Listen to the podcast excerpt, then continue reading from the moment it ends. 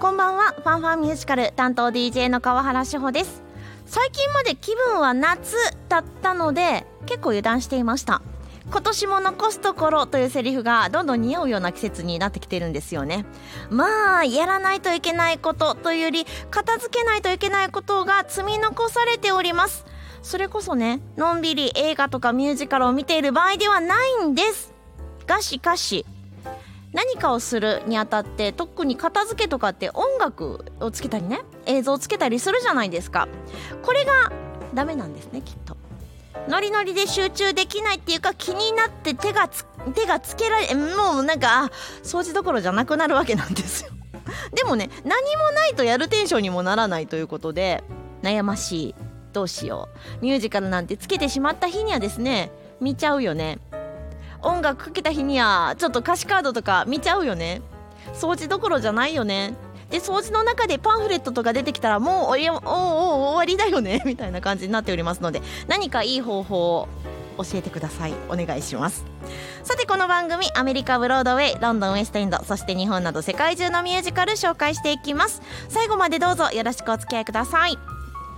ではまず1曲お送りしましょう「ザ・ミュージカリティ・オブ・ロジャース・アンド・ハート」より「You Took Advantage of Me」今日はミュージカル「ロジャース・ハート」をご紹介しますこんばんは。こんばんは ESFM のミュージカルオタク宮本です。よろしくお願いしお願いしまますすそろそろ掃除しないとやばいですねうーん、僕割と日頃からしてるので 大丈夫です。いやー窓拭きぐらいかな。あちょっと爪の赤もらっていいです かいや、どうなんやろう。ど土曜日割としっかり掃除するのあーで。なるほどはい。ちょっと一日休みだったら寝てしまうこれをなんとかしないといけないですねああ、まあまあね。でも午前中に洗濯と掃除を同時進行で済ましてしまって。お昼ご飯食べてその後はゆっくり寝たりとかするので素敵だから嫌なことはまとめて先にしちゃうあ見習います はい頑張りま頑す張ってください。そんなことはさておき今日ご紹介するのがロジャースハートはい。あまり馴染みないですよ馴染みなねいですね。ううんん。 1997年にマイアミの劇場で初演されたらしいんですうん。があそうなのみたいな感そじうで。僕もね、結構いろいろググったんですが、うん全然何も出てこない。あはい。そうかうん。でこの作品の舞台が、うん1930年代から40年代のニューヨーク、うんハリウッドうん。数々のスタンダードナンバーを世に送り出したリチャード・ロジャースとロレンツ・ハートの半生を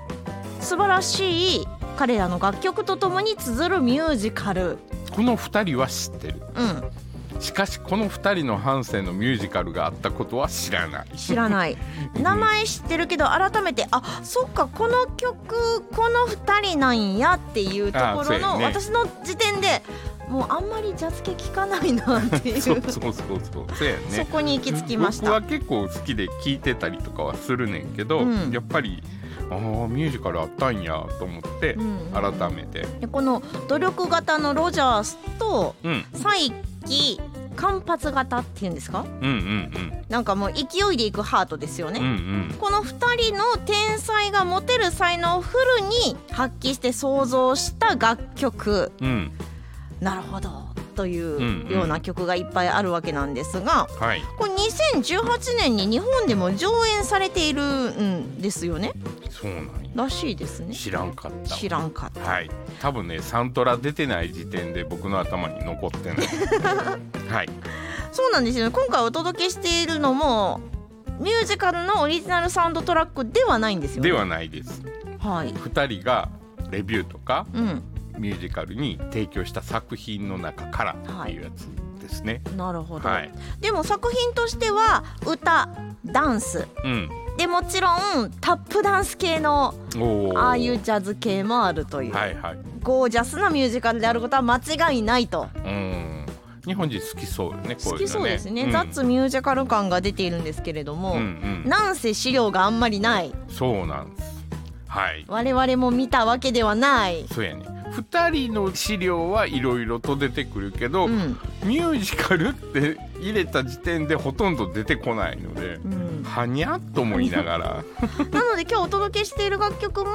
はい、本当にミュージカルで使われるかどうかは見に行っていただかないとわからん、はい、すいません僕も見てないのではいはい、我々も全く見れていない作品ですのではい結構ふわっふわっと紹介してますはいでは楽曲をお届けしましょう「ザ・ミュージカリティ・オブ・ロジャース・アンド・ハート」より「ブルームーン」「マンハッタン」今日はミュージカル「ロジャース・ハート」をピックアップしていますほいではストーリー簡単に紹介していきましょうはい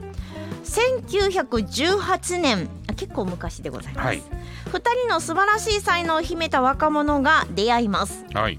ロジャースが16歳はいハートが23歳うん若っ若いよねう、ん、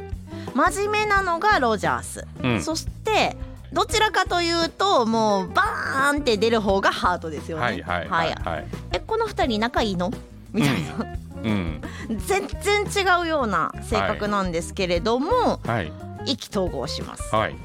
お互いの才能を認め合うという感じでしょうかね、うんうん作曲家作詞家コンビとしてうん輝かしいキャリアに向けての第一歩を踏み出したとはい